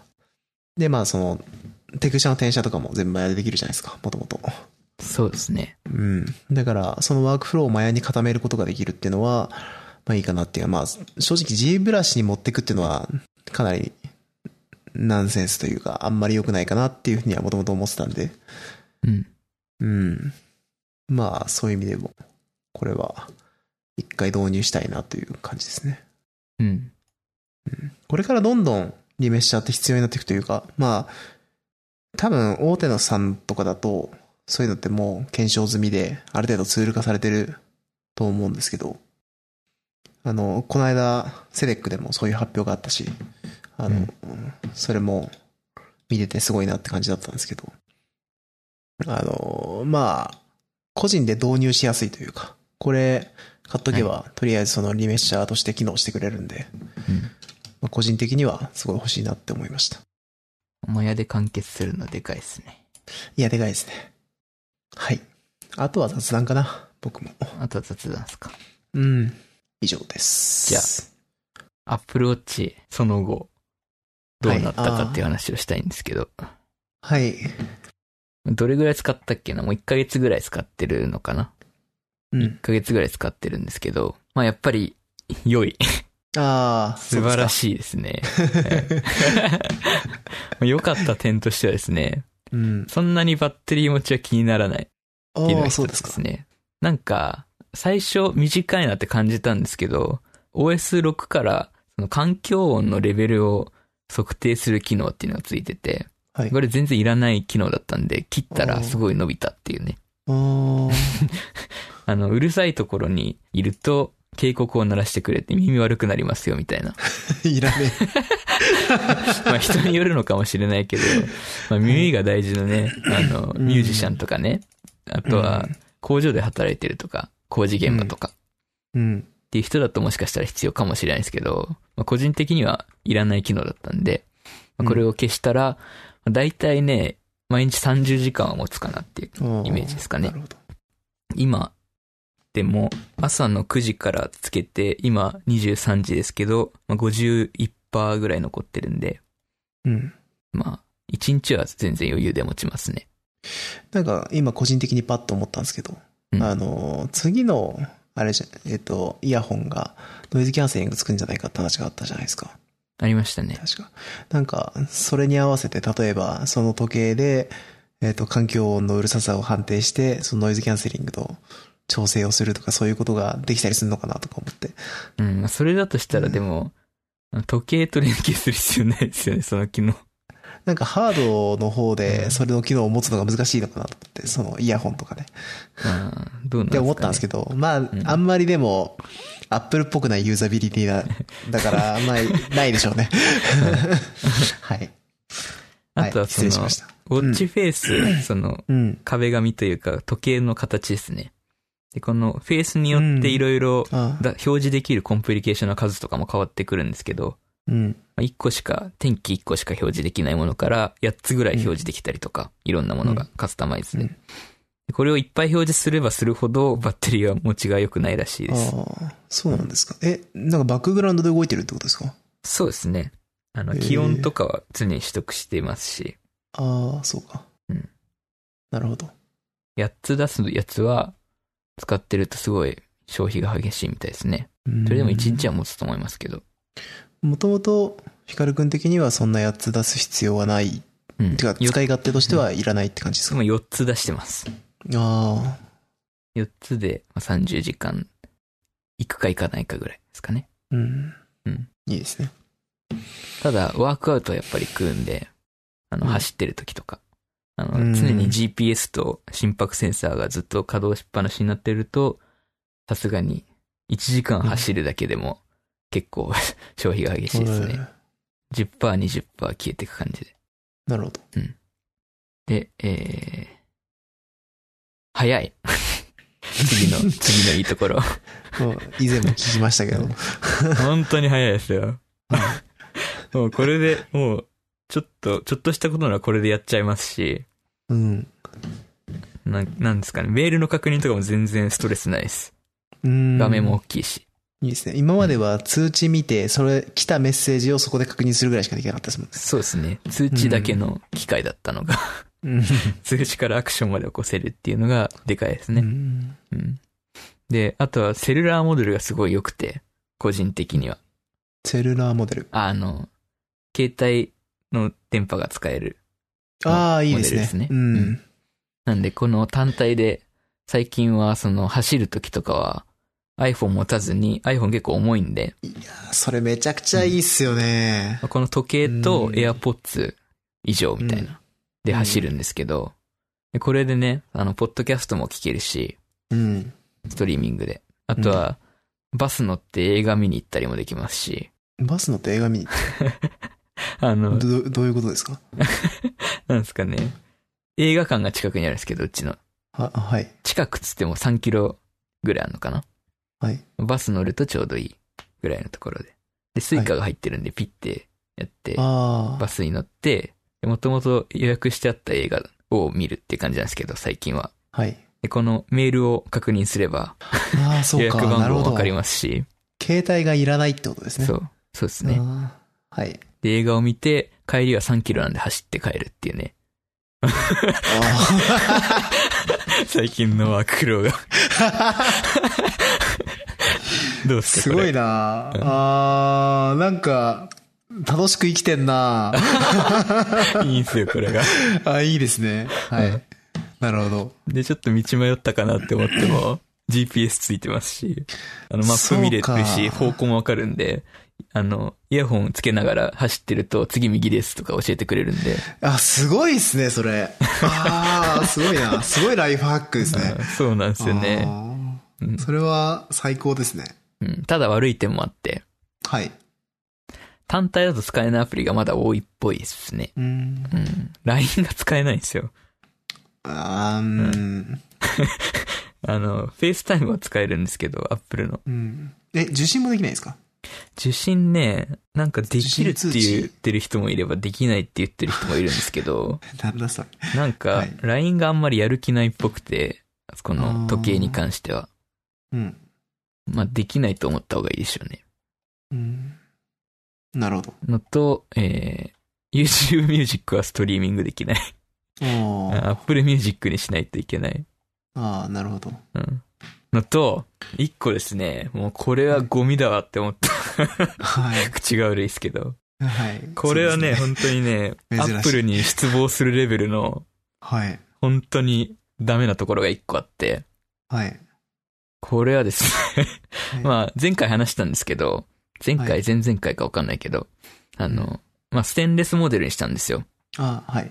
で、ステンレスモデルにしたのがなんでかっていうと、一個の理由として、その画面がサファイアクリスタルでできてて、あ、はい。ダイヤモンドの次に硬い物質なんで、傷がつかないっていうね、うん。ものだったんですよね。まあ、これに傷をつけるとしたら同じぐらいの硬さの、まあ、地球上で2番目か3番目かわかんないですけど、うん。モースコード10段階の9なんで、うん。ダイヤモンドぐらいしか傷がつけられないっていう感じなんですよね。はい。で、購入して2週間ぐらい経った頃に、よく見たら傷が入ってたんですよ。んと思ってあ。はい。なんだこれはどうやって傷ついたんだと思って。はい。ベルトかなと最初思ったんですけど、はい。でも、これステンレスだし違うよなと思って。はい。なんだこれはって思ってたんですよね。アップルケアに入ってるんで、2回までは、まあ、7、8000円で交換できるんですよ、新品と。いやーはい。なんでいいやと思ってたんですけど、その理由が分かったんですよね。はい。まあ、ダイヤモンドでしか傷がつかないんですけど、このミラネーゼループっていう、このベルトが悪かったんですけど、結局は。はい。このベルトの3色あって、はいそのうちの黒だけは、ダイヤモンドライクコーティング、カーボンっていうコーティングがされてて、 あー これがですね、はい。まあ、ダイヤモンドに近い構造のコーティングなんですよね、うん炭素の、はい。うんこれが サファイアより硬いみたいで、これね、あの、ベルト外すときにどうしても上の方に持ち上がりますし、あーなるほど。で、あ本当に軽。それくはスッてスっただけで、すごい傷つくんですよ。あーえ、アップル正規品なんですか正規ですよ。うわ、それは良くないですね。 よくないですよね。あうあ、んそうなんですね。うんまあ、まあ、イチャモンっぽくはあるけど、でも。いやいやいや、まあこれはひどいですよ。。そうですね。で、しかも、えあの、裏側センサーになってるんですよね、時計の。えうん。でそこもサファイアクリスタルできてるんですけど、はい。まあ外した時はどうしてもつくじゃないですか。 はい。ベルトが、 そこに、うん。うんうんで。しかもこの、マグネットになってるんで、そこは。はい。で鉄が吸着するようになってますし、ああ。そうか。うんなるほどペタってねくっ。ついちゃうんですよね、ベルトが。そうすると、センサーにも傷がつきますし、もう、こいつはつけてらんねえと思って今布のやつつけてるんですけど。ああ。なるほど。これはそうか本当にね、あの、黒のミラネーゼループだけは買わない方がいいです。ああ。黒だけなんですか 黒だけ。 なんでダイヤモンドライクカーボンは黒い色らしいんで。ここのダイヤモンドラライクカーボン DLC って略するらしいんですけど、DLC のコーティングによって独特な、なんだ、 質感が出せましたみたいな。うるせえって感じなんですけ どね。でもそれが疑いが強いと。まあ、てか実際こ、こすっただけで傷がついてるんですもんね。まあ、英語のレビューとか見ると、どうやらこれだみたいのが結構あって、なるほど。こんなものを売るなみたいなね。うん。まあまあまあ、確かに。そう思う気持ちはわかまあ、それだけが不安定ですかね。今のとこる。ろああ、なるほど。じゃあ本当にハードの方には全く不満はないいと。や、本当にいいで すよ。おすすめです。いいですねただ、こ。の、 イラネズループの黒は買っちゃダメです。なんか話聞いてると、俺もウォウォッチ、うんアップルじゃなくてだけど、そのウォッチがちゃんと欲しくなるなって気がするんですよね。ラーメン。はいはい。あ、ちなみにあれでしたっけえっ、と、その、ウォッチが、えっ、と、独立してネットにつなげられるようになるのってサービスとしてはどれぐらいの費用がかかるんでしたっけ300円か500円か忘れましたけど、月額。月額。うん。いや、安いですね。まあ、アップル、いいがで今すね。まあ、三大キャリアだけなんですけど、今のところは。はい。あ、そう au なんだ。のサービスとして、その iPhone 上でもう、この、ウォッチを登録するみたいな。忘れましたけど。 なんか、ポチって何回か押すだけでもう使えるようになってるっていう感じなんで。あーそうなんだ。すごい楽ですね。で、解約もね、そこ、その iPhone 上でできますし。三大キャリアしかできないっていうのがちょっと。そうですねあれだ。な eSIM に対応してないからだと思うんですけど。そうか。残念ですが。うん。うんいいですね。なん素晴か、らしいですよ。僕もこう、その、うまくそのデバイスを利用したライフハックって興味はあるんですけど、うん。あの、まあ、いかんせん、回線が弱いじゃないですか。あの、LINESIM とか使ってるんで。はい。あの、だから、まあ、正直その、まあ、最低限なんですよ。やっぱ、うん。使えてる機能が全体的に。だから、えっ、と、今、この後もしかしたらちょっと話すかもしれないですけど、あの、あれ鍵の、えっ、と、スマートロックとか、そういうのも、なんか若干反応が遅いような気もしなくもないし、ああ、うん。まあな、そういう意味では、確かにキャリアで安定した回線っていうのは、まあいいなとは思わなくはないですね。うんうん。うん。あ、そう、スマートロックもいいっすよ。あ、そう、そうですね。スマートロックの話します。あれ、僕って前したんでしたっけいや、でも使ってからのレビューはしてないっす。あ、そうか。うんはい。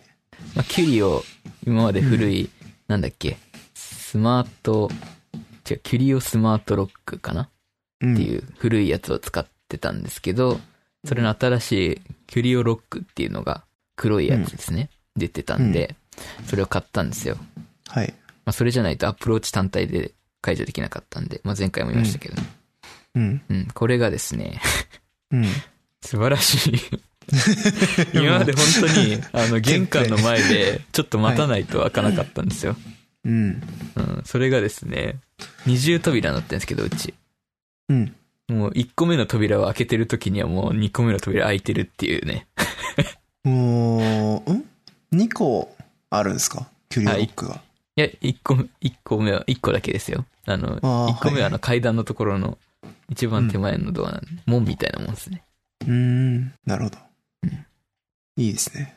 なんか、うちも、えっ、と、その、導入しまして、えセー、たサミだ、そう、ひ、ひかるくんと一緒だとつまんないから、うんあの、本当にそれだけの理由なんですけど、なんかセサミっていう別のメーカーさんのやつを試したんですけど、はい。それももう、すこぶる会長だったんですけど、はい。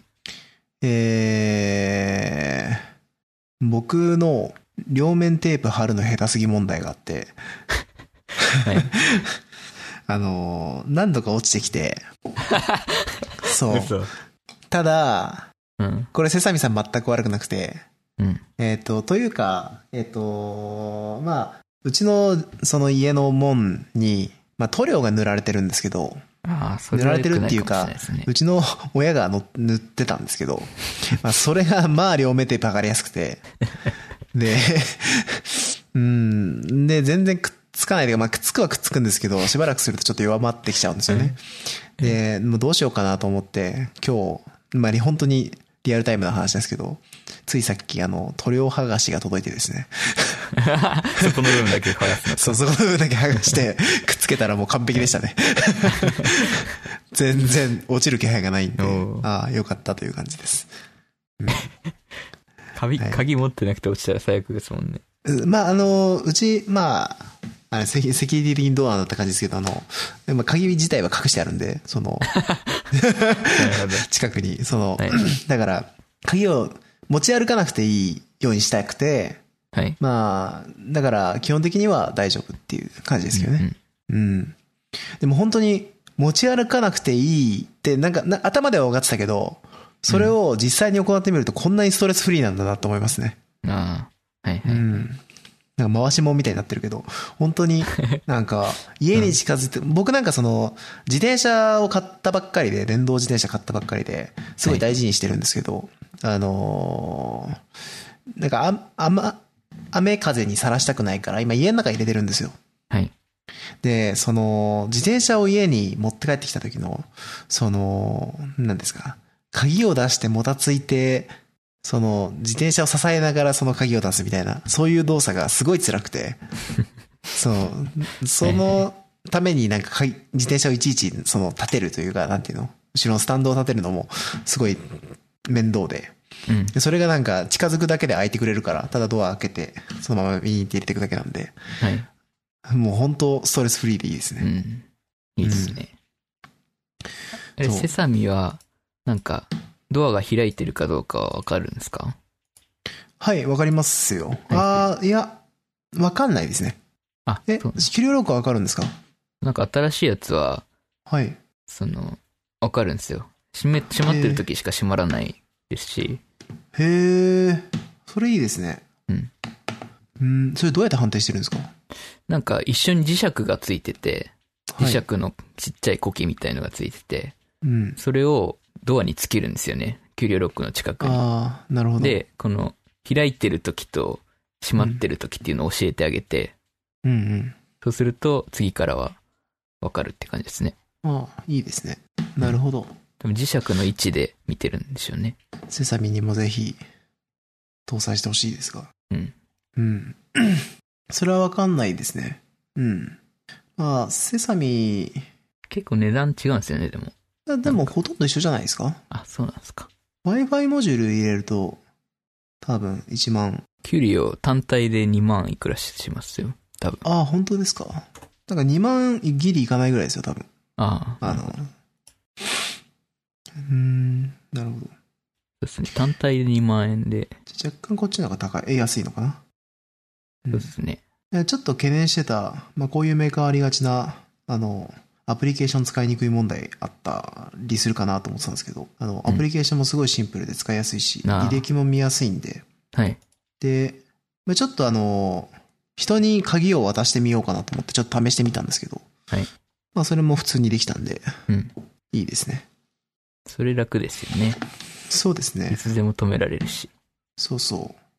なんか、合鍵を作る費用をか考えたりすると、まあ、それ自体はすごいいいですあね。と、だ、今誰かが開きましたってのを通知で来るんですよね、アそプうそうローチに。 ああ、そうそう。ああ、アプローチに。 すごいですね。うん。あ帰ってきたんだなっていうのがわかるんで。うん。なんか俺も、その、まあ、まだ活用してないですけど、これからはい。多分それで結構便利になるかななんて感じがしますね。 あと、地味に嬉しいのが、あのー、多分 Wi-Fi モジュールで距離取ってるんでしょうけど、家から出るときに行ってらっしゃいって通知が来るんですよ。それがちょっと嬉しい。 いい ですね。はい。そんな感じですかね。ススマートロック関係は。そんな感じですね。あ雑談ことっ、ちは終わりです。あ、本当ですかうん。えっ、と、ここに書いてないんですけど、ちょっと話したかった話が。あのー聞いてください。なんすかあのですね、ルクス系買ったじゃないですか。ああ、はい。みんな大好き。誰もが一台は持ちたいで、おなじみあのちょっルとク待スって系くなんださでいすけど。はい。何喋るか当てようか。も音が消せるようになった。う、違う。あ、違った。 違います。なんですかあのね、あの、起動しただけにピーっていうの がちょっとうるさいね。前回、前回その話をしてたん で。はい。あの、でもね、あの、もっとひどいよ。 あっとひどい。音は消せるんですか、いや、あの、えっとですね、はい。ルクス系を、まあ、測るのが趣味になってるんですよ、今僕。 うんありとあらゆるところね。ルクスをはい。取り、ルクス系を取り出してピッて測る趣味ことに快感を得てるんですけど、ルクスおじさん。それがですね、あの、なんか記録するのがめんどくさいなと思って。はい。あの、あれってあくまでその、なんか工事現場のおじさんとかが、ここが明かりさ焚いてる、明るさ焚いてるかな、つってこう測るような機械なんで、はい。あの、どうなのか、なんかもうちょっとこう、便利にスマート化したいなって思ってたんですけど、はい。あの、なんか記録するためになんかアプリ使うかと思って携帯見せ てて、あれはい。携帯ってカメラついてるってことは録音系ついてんだよな。っはい。てことはもしかしてルクス測れんじゃねえのと思 って、うん。アプリケーションでまさかなと思いながら、ルクスメーターで探したら死ぬほどアプリ出てきて、そう俺も見つけた、それは。 今度、どれぐらい違うもんなのか聞いてみようかなと。で、僕その時にすごい落胆したんですけど、あのーまあ、いで、まあ悔しいですけど、まあとりあえずそのルクスメーターきアプリダウンロードして見たら、まあ超便利なんですよ。あのーでも、とはいえ、でも、正確性は欠けるんじゃないですかえっ、と、まあその話もちょっとしますけ ど、まあとりあえずその、場所ごとに、その、今自分の地図とか見ながら、その記録してってくれたりするわけですね。いいですね。そう。で、なんか、保存ストアすると、すごいそういうのを詳細に自分で設定できたりとかするんで、いいんですけど、まあ、アプリケーションとしてやっぱ、いや、なってると便利だなってのは思ったんですけど、うん。まあ、ただ、まあ、やっぱさ、今ヒカルくんが言われたみたいに、えっ、と、ちょっと計測に差があるんですよ。うん。うん。って言っても、まあ、そんなに大きい誤差じゃないけど、それでも、まあ、えー本当に暗すぎる場所とかだと、そのスマホとかだと、その、ゼロ判定に近いような扱いになっちゃったりとかしてて、あでも、ルクス系では、あの、微量に、7とか6とかのその、ルクスをちゃんと測ってる。あ月とかはわかんないかもって感じですか。とか、まあ、ただ、ぶっちゃけ、どっちがちゃんと正しいのかって、証明できないから、俺も、わかんないから。うん、その高いのがないとね。うーん、だからわかんないけど、まあ、一応、ルクス系が正しいと信じて、見ると、まあちょっと誤差があるかなっていうはいはい。のはあります。あと、多分ね、ルクスが高すぎると、だから、太陽光とかって圧倒的なあこ光量があるんで、そういうのは多分正確に測れない、携あ。帯はう。ん上限うが。んなんか、そう、えっ、と、なんだっけな、えっ、と、3万ルクス、んんなんか何万ルクスぐらいまでしか測れないみたいな感じなんですけど、えっ、と、太陽光とかって平気で何十万ルクスとかあったりするんで、まなるほあ、どそういうのは測れないのかなっていう感じがしま したね。だから、ギリギリ僕の心の平穏は保たれたんですけど、勝ったったて。だ、 ただ、あまりにも便利すぎて、どうしすアプリを起動することのが増えましたね。 まあ、ちょろっと測る分には、うん。あのそれでいいことが多いんで。はいはい。 うん。ただまあ、今度、ルクス測りの旅に出るんで、 その時は、ルクス系をちゃんと持っていこうかなと。草刈りは旅に出るんですね。そうそうそうそうん意外と大きいですよね、サイズ的に。う。でも、めちゃくちゃ軽いんで、ああ、そっか。うん、全然重さは感じないですね。うん。どれぐらいって言ったらいいんだろうーん、なんて言ったらいいんだ、レなんか、レシーバーというか、なんていうのああの、う。トランシーバーみたいな。そう、トランシーバーぐらいの感じですよね。よくあるトランシーバーサイズ。そうそう。そんな感じの。そんな感じですね。まあ、ルクスは、その時めちゃくちゃ笑いましたけどね。あるやん、あるやん、つって。まああれ知ってたら買わなかったか、可能性はあるね。はい。っていう話です。そうですか。あとはマジで雑談かな。じゃあ、僕の雑談もしちゃおうかな。いいですかうん。なんか単純に興味を惹かれた記事があったんで、ちょっと紹介なんですけど。はい。なんか、サイボーグ化するってよ、人間。やばいじゃないですか。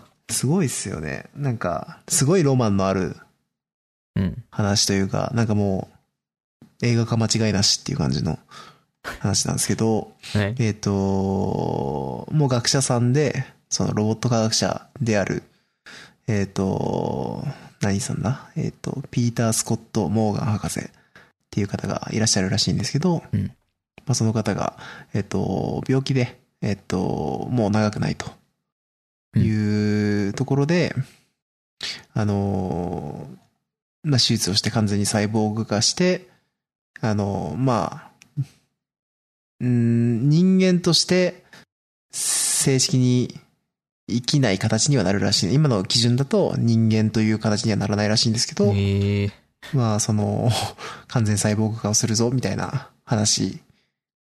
まあ僕がちょっと解釈したのはそんな感じだったんですけど、はい。どこまでが人間として残すんですか、えっ、と、でもなんか命一応息を引き取るという扱いになるんじゃなかったっけなんかそんなことが書いてあったような気がするんですよね。うん。なんか、とりあえず直近でもう声を捨てるというか、あのー、なんかそんなことを書いてありましたね。あの、すでにこの人自身の 3D モデルとか、あのー合成音声デバイスみたいなのが作られてて、うん。それをもう置き換えるつもりみたいな話らしいですよ。うーん。うん。いやー、なんか、こんな話が進んでたんだなって思うし、で、本人自身が、その、本人が技術者だからさ、なんか本当に現実的な話に見えるというか、うんう。ん。なんか周りもすごい協力するだろうし、多分お金だって世界中から集まるだろうから、そうですね。本。当に一番現実に近い形なんじゃないかなって今うん。思ったんでね、こういう話があった時に。頑張ってほしうん。そうですね。い。ね。まあ、リスクは相当大きいだろうけど、でもまあ、なんかこういう形になってしまった、その病とかでこういう形になってしまった本人としては、すごい希望の道だろうなと思って、うんなんかそういうのに理解がある人間だったらね、もともと。うんうん。イーロン・マスすごクいなが好きそうな話ですね。そうですね。なんか、金出しそうだなって思ったんですけど、どうなんですかね。はい、でもなんか、あのし、あそうですね。どうなんだろう。まあ、イーロン・マスク自身がどこまでが人間だと思ってるのかはわかんないですけどね。うん。うん。でもいいですね。こういうニュースは。はい。っかっこいい。ていうのが、まあ、興味深かったというところですね。あと、まあ、最近読んで、やっぱ最高だった本を紹介しようかなと思ったんですけど。はいえー獣の奏者の概念を、かたくなに読んでなかったんですよ出ね。 た。うん。そう、獣の夢奏が者の壊れるからって言ってましたね。そう、なんか、 夢こ壊れるかなって言ってない夢が終わっちゃうからね。夢が終わっちゃう からか。そう、なんかもう、あの登場人物たちの先をもう見れないんだと思うとどうしても見れなかったんです けど、あの、もう読み終わってしまったんですよ、この本を。夢終わっちゃったんですね。もう先はないですよ。うーもう、そうですね。ただ、な、まあでもまあ、大団円なん、大団円っていうか、まあ最高の終わりだったんで、本編自体も。うん、まあ、もう一度動ける、もう一度動いてる彼女たちを見れて、僕は幸せですって感じ ですね。うんうん。いや、最高。まあ、この、獣奏者を紹介したのは、ヒカルくんが、もうその本を買ってるにもかかわらず、なかなか読んでくれない から、そうだねもう一度リマインドしとこうと思って、 紹介読しままなしきたゃ。な。いつ買ったんだっけな。いや、もうだって1年以上前でしょ。そうですね。うん。はい。なんか、もしも SF に飽きたら、読んでください。そうですね。じゃあ、はいエネパタ読み終わったら。はい。ぜひ。あ、ヘネパタの話するの忘れたな。先週、前前回もしなか った 毎回してん だよ、最近。報告しとかないと。報告会がね、必要でしょあ、そっか、でも本買ってからは、してな電い話。してないかううん。ヘネパドどうですかヘネパタ買ったんですよ。買ったっていうのは本を買ったんですよ。物理そう本をで。すね。うんびっくりしました。なんでかっていうと、えーっと、まあ、ヘネとパタが出す最後の本だからうんなんですけ。ど、まあ、とりあえずね、 でかい。うんそうですね。うん。でかいし重いっすね。 ななんで実物見せてもらいましたけど。ちょっと電車ではさすがに読めないです。うん。内容はいいんですけどね。今、会社にあります。ああ。じゃあ会で、社帰でる前にちちょっまとちま読んでる感じですね。会社でそういうことやってると、問題がもう、あれですよね。業務終わってんのに呼び出されるっていう。みなじん出しとくん。ああ、そうです か。はい。うん。いいえですね。ーっと、まあそうですね。で、まあ内容はいいんですけど、はいなぜか二段組になってるんでちょっと読みづらいというか論文っぽいというか、んうん。なんで二段組にしたんだろうな。いつも英語版そはじ違ゃうなんいですよね。ああ。英語は普通なんですけど、まあ、パイうんページ数少なくしたかったとかはあるかもしれない。うん。で、えーっ、と、まあ、あんまり読めてないですね、まだ。うん。会社でしか読んでないんで。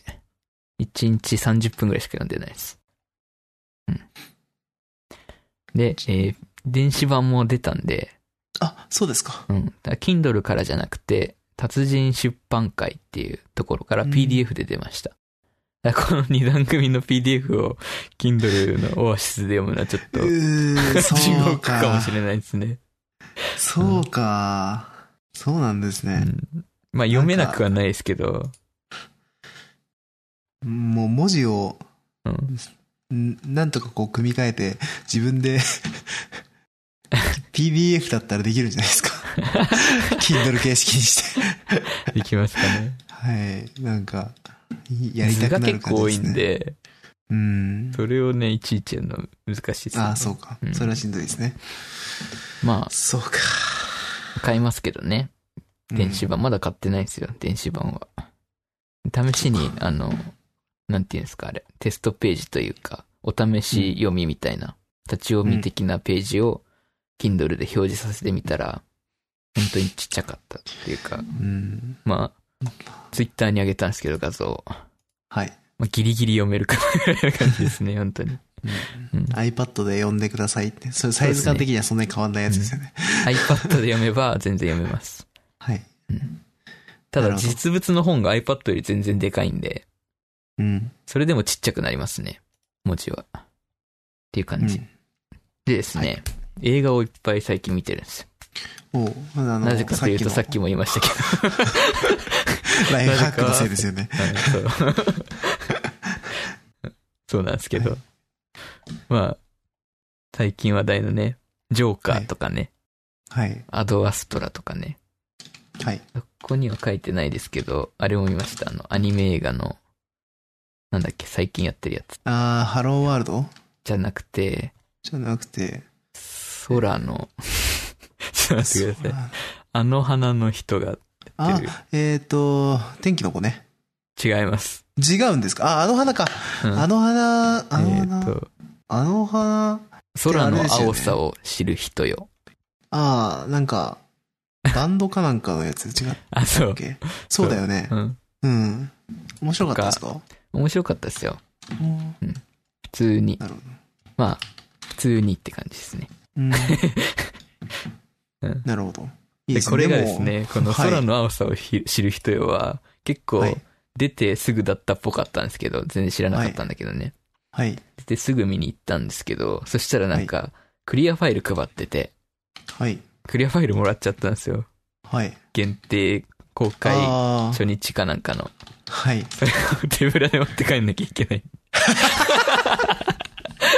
カバンを持ってなかったんで、あの手ぶらで来たんで、あのどうやって持って帰ればいいんだと思って。なるほど。まさかいらないっていうわけにもいかないし。そうそう、もらっちゃってるしなと思って。そうですよね。うん、ああ、なるほど。まあ、頑張ってじゃあ、そうプラプラさせながら帰ったわけですね。なんかポップコーンの袋が置いてあったんで、それをはい。もらって透明の、なるほど。行きは手ぶいいですらだったのにっていう。はい。えーアドアストラも、なんか、宇宙物なんですけど、うん。宇宙物で、なんかファーストコンタクト的な話だと思ったら全然違くて、家族愛の話だったっていうね。 ああ、そうなんですか。まあこれは、まあ普通でした。で、えーうんジョーカーはすごい面白かったです。ああ、僕も明日見るんで、あんま本当ですかネタバレは避けていただけ最れば後ですね。 勘弁していただいて。まあ僕だけじゃないですよ、それ。いろんな人的に回す感じの。まあでもな んか、その、はい。ジョーカーを見たいって言って、見に行くと、ちょっとあれってなるかもしれない。ああ、まあ、あれですよね、その、なんていうんですか。えー、ジョーカーになるまで、みたいな話そうですねうんですよね。うん。なんか、社会不適合者的な主人公が、うんジョーカーになるまでみたいな。だから僕も今、これ撮り、撮るまでずっと今、ダークナイトうん。見てたんで。ああ。うん。明日見るための準備をしてましたけ ど。うん。でも、すごい、俳優の演技もすごかったですし、まあ、何が良かったっていうのはなかなかね、なんていうんですかね、ちょっと言葉にできないというか、 うん。なんですけど、まあ、少なくともすごい印象に残る映画ではありましたね。なんか、傷を負ってる人が多いですよね。そうですあね。の、テロ警戒してましたよね、アメリカだと。ああ、そうですね。うんなんか、本当に、子供にあんまり見せたくない感じの作品だって15。金ですし。はい、本だと話をしてましたけど。そうか。まあ楽しみですね、でも。いや、本当にいいですよ。うん明。日見て感想を教えてください。あ、ぜひぜひ、次、あの、の時にぜひ話します。で、うん。ハローワールドです。ああ、楽しみにしてましたね。はい。もともと、またもともとって言った。はい、あー 口癖じゃないですか。はい。えっ、と、野崎窓さんっていう SF も書く小説家の方なんですけど、はい。が、えー脚本を務めてるっていうのを聞いてたんで、うん。結構興味はあったというか、見てもいいかなとはずっと思ってたんですけど、はい。なんかですね、ツイッターを見てるとですね、結構 SF の人をすごいフォローしてるんですけど、はい。あの、イーガンがよく出てくるんですよね。あはい。あの、ハローワールドイーガンだったみたいな。あーグレッグ・イーガンだっそうなんですねたみたいなのとか、なんか主人公がすごい、あの、SF が好きな設定なんですよ。SF 小説が。うん。 SF 好きの高校生、男子高校生が主人公で。うん。で、なんか、イーガンが好きな んですよ。おおそうなんだ。部屋にイーガンがずらっと並んでて。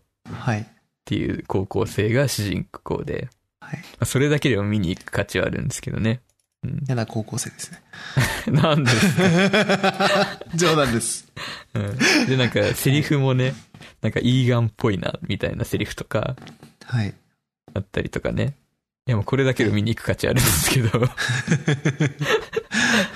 うん、でこの野崎窓さん自体は結構、その、ラノベとかも書く方で、うん。比較的万人向けのライトな SF を書かれる作家なんですよね。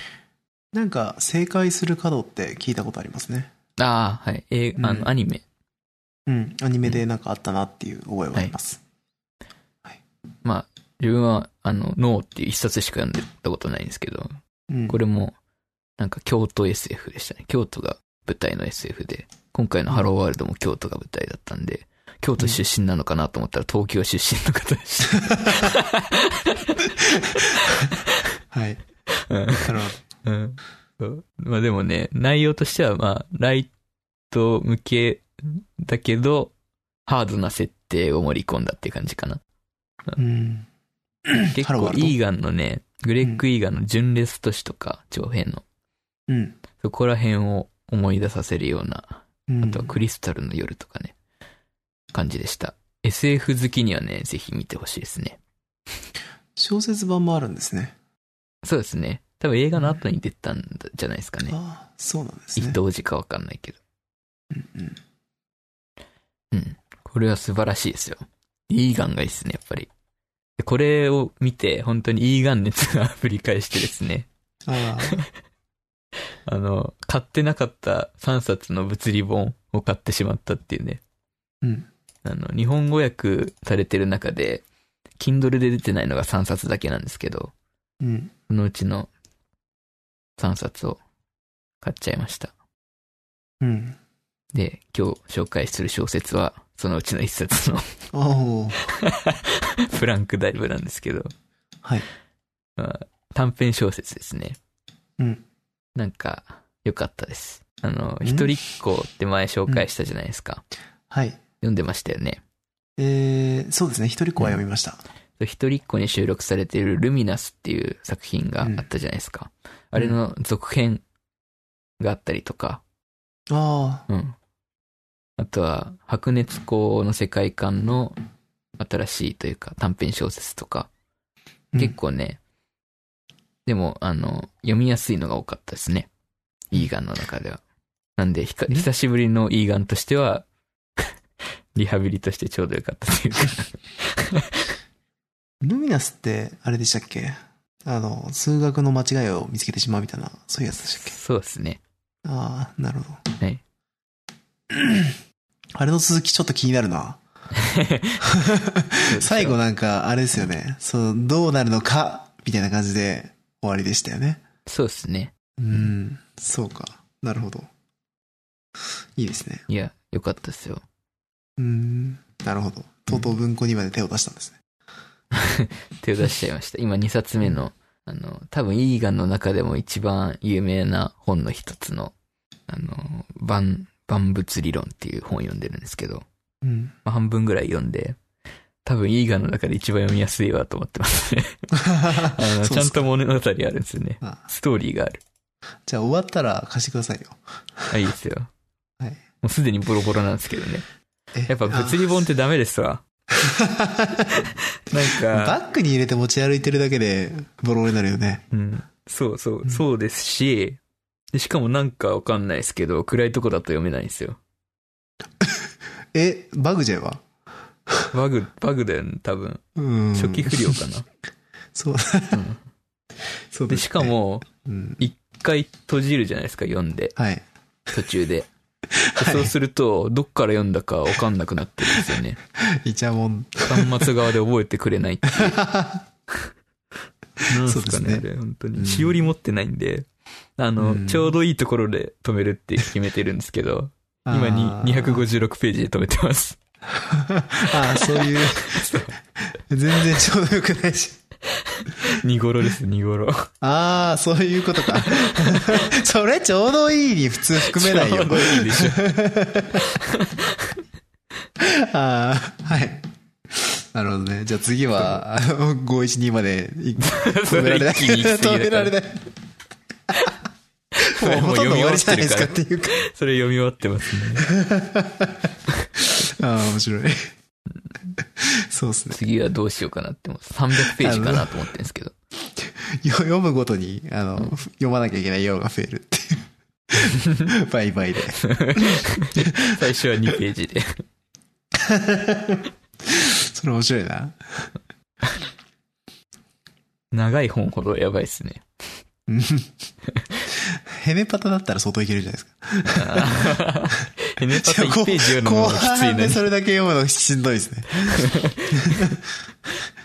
いや、僕もパタヘネをちょっとずつ進めてますけど、なかなか進まないですね。うん、ちょっとずつですけどね。今どこまで行きました、今ヘどネこパまでタだっが、けヘネがパタに出会ったところぐらいまで行きましたうーん、どこまでだっけえっとね、ここ数日間読めてなかったから、 ちょっとパッと出せないですけど。主人公今どこにいますそうですね。うん。 ごめん、ちょっとボケられない。 はい。ダメそんなか。感じですかね。ダメだったかそん。な感じですね。あとあは、ープランクダイブと、万物理論と、もう一個、うん。宇宙消失っていうのがあるんで、それも楽しみですね。あ、いいですね。いいが尽くし。多分、紹介してくれるんでしょう。はい。また。あとは、なんかあります、えー、あ、僕が最後ちょっと話していいですかね。はい。えー、まあ本の話の延長線上なんですけど、あの、Google Play の音声ブックって聞いたことありますどあー聞いたことはありますけど、聞いたことはないですね。ういうことですか話には聞いたことあります けど。ああ、なるほど。 そっかそっかそっか。僕が、僕が悪かったです、ね、今のは。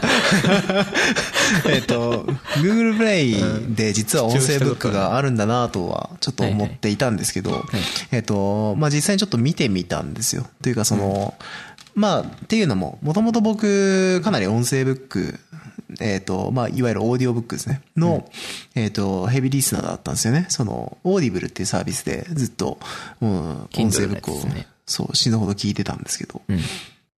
あの、オーディブルが、えっ、と、まあ、なんかのタイミングでその、今まで月額制で、な月1000円だか2000円だかで、2000円ぐらいだったかな。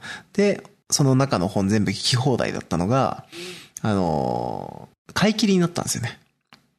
で、オーディブル、今どれぐらいかっていうと、一冊の小説とかで3000円とかするんですよ。3000円か4000円ぐらいするんですよ。そうで、たっけえと思って、でもさすがにそれは出せないんで、もうちょっと残念ながら断念したんですよね。はい。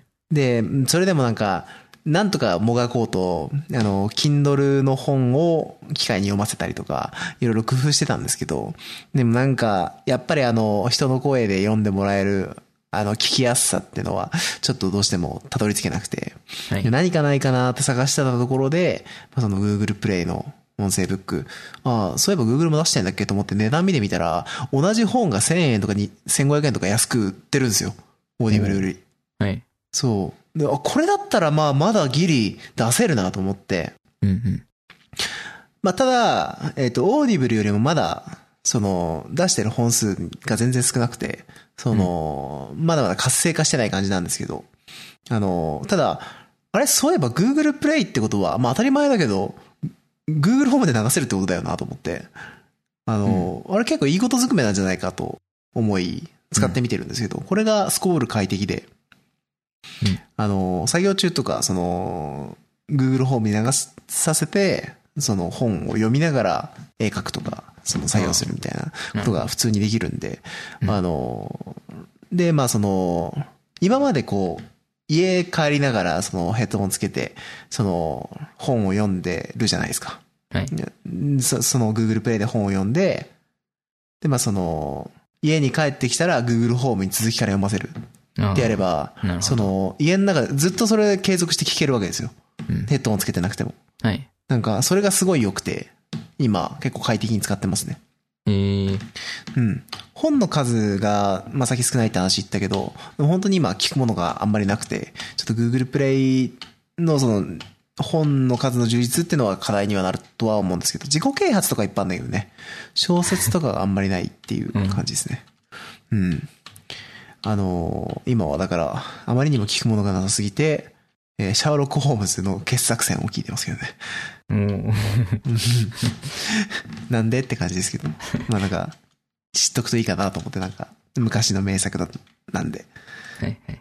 で、まあその、シャーロック・ホームズを聞いてたんですけど。まあなんか、でも Google プレイこの値段だったら、なんか出してくれたら、自分的にはいいなっていう感じですね、うんいろんな本を。まあだったらオーディブルで出してるような本も、ちょっとカバーしてくれたらいいんですけどね。そうですね。うん。ちなみに Apple も、オーディオブックっていうのがあって、これを買えば、あの、Apple Watch で聴けるらしいんですけど、買ったことはないです。